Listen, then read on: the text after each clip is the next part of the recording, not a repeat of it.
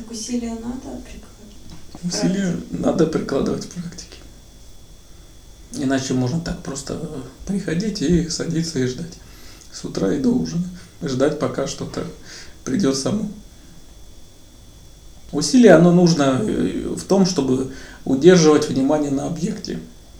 То есть, когда внимание оно отвлекается, прикладываются усилия, чтобы вернуть внимание обратно. Даже если за время короткого промежутка внимание может отвлекаться много раз, может отвлекаться десятки, сотни, тысячи раз от объекта. И прикладывается усилие, чтобы вернуть внимание обратно. Даже если это отмечается спустя долгое время, что человек плавал где-то в мыслях, как только он отмечает, что внимание его не там, не на выбранном объекте, он усилием воли возвращает его обратно. И также в течение дня? И также в течение дня, даже если объект для сосредоточения может быть и другой.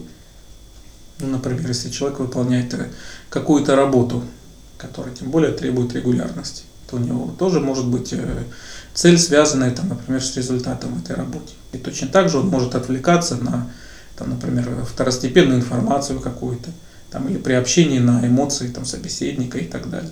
Ему надо снова тогда вспоминать, какой должен быть результаты его сейчас работы и возвращать внимание обратно. А сидячая практика, она должна быть все равно каждый день для того, чтобы был эталон сосредоточенности.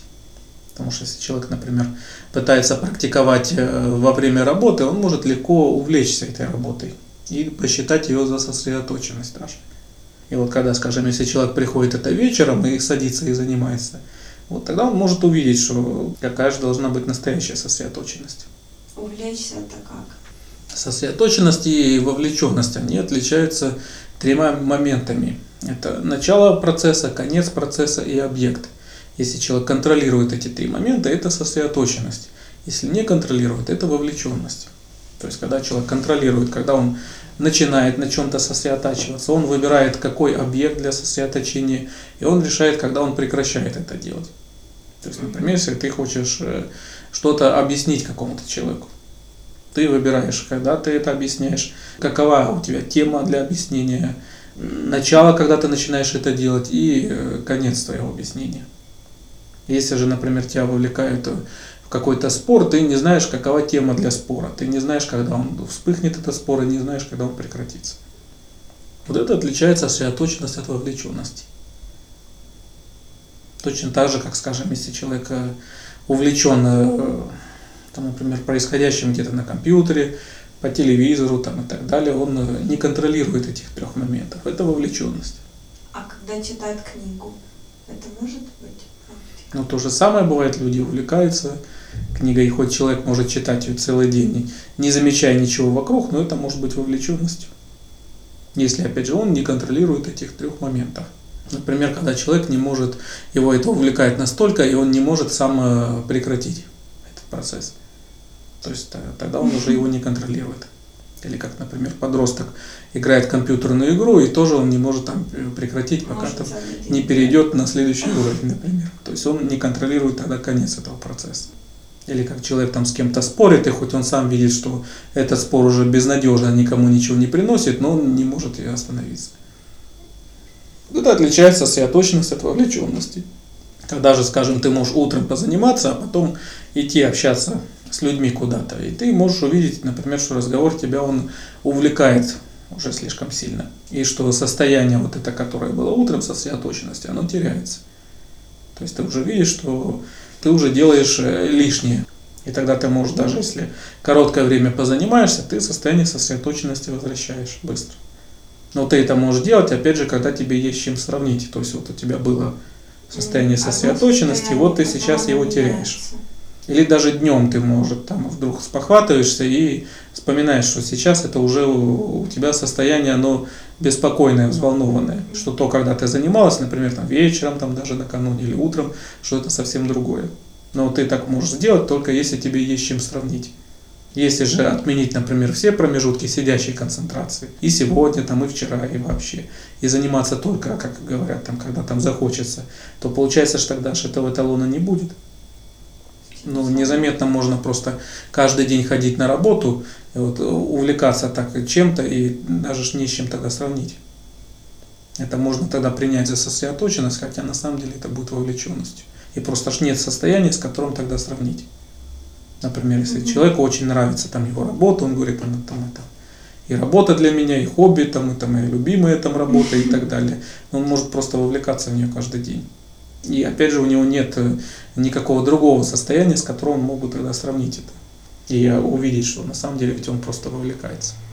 Чтобы такого не происходило, для этого должны быть промежутки сидячей концентрации каждый день. То есть тогда даже если днем ты сосредоточенность теряешь, ты теряешь ее ненадолго, потому что ты можешь всегда быстро вернуться. Потому что у тебя есть эталон, с которым ты можешь сравнить. Это просто не значит, что практика, она обязательно должна быть только в сидении. Потому что ты сосредоточенным можно вырабатывать, э, занимаясь каким угодно делом, даже если объект для сосредоточения он может быть другой. Например, вот я английский учу. Ну, например, Это у тебя может быть быть задача, там, сегодня ты хочешь выучить там 20 слов. И вот ты стараешься не отвлекаться больше ни на что, пока вот не освоишь вот эту тему урока. Ну, точно так же, как если там э, нужно, там человек поглощает большой объем информации, чтобы в нем не запутаться, надо просто точно знать цель, например, вот что человек должен там получить из этого всего. Остальная информация там второстепенная. Например, там человек может посмотреть там выпуск новостей, но э, там в, этом выпуске его интересует, там, например, там график отключения горячей воды на лето, и именно в его конкретном районе. Вот из всего этого выпуска это самая главная информация, которую он должен не пропустить, а все остальное может быть второстепенным. Если ты тут не отклоняешься от своей цели, то тогда э, обилие даже информации, оно тебя не запутает. Ты просто знаешь, что тебе надо запомнить, а что в чем нет никакой необходимости. Мгм. То есть все время вот так вот себе придумывать цель. Но ее надо не придумывать, а знать, если ты что-то ведь начинаешь делать, у тебя же есть цель какая-то, Не, что ну вот я твое могу действие. телевизор включить, я не знаю, что там показывают. Но я просто буду смотреть. Ну тогда т- это же опять же будет только ж бессознательное. То есть я должна посмотреть программу, что там идет, подумать, что мне хочется увидеть, а потом включить и смотреть. Ну, неважно, опять же, куда ты приходишь и с кем ты общаешься. Главное, когда у тебя есть цель, ты знаешь, например, что вот чего ты хочешь сейчас добиться. Вот Это есть, это же сознательность. А если один собеседник встречается с другим, и первый он начинает это общаться, чтобы развлечь собеседника, и второй старается он э, не обидеть тоже первого. Они оба тогда изображают друг перед другом клоунов. Хотя, может, ни одному, ни второму этот разговор не нужен. И оба могут беседовать целый час из приличия, чтобы не обидеть собеседника. Хотя оба не с, с большим удовольствием вообще бы даже не начинали этот разговор.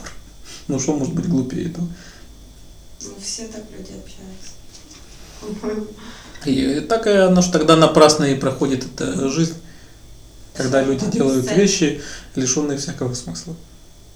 Если у тебя есть какая-то цель общения, например, это ж там, э, там духовное продвижение там твое, например, там, э, например, там, или там какой-то деловой там есть интерес там то или там другого человека, то есть когда есть какая-то цель там общения. Но если оно не дает, скажем, ни в духовном, ни в материальном плане ничего, для чего тогда это нужно? Ну, тогда это же бесцельное просто общение. Когда люди просто стараются занять свой беспокойный ум. Вот. И чтобы такого этого ж не было, это важно, когда ж появляется сознательность, то есть есть э, цель всего тому, что ты делаешь. То есть, как, например, у практикующего образ жизни может состоять, что одна часть уделяется там, общественным обязанностям, другое тогда посвящено практике.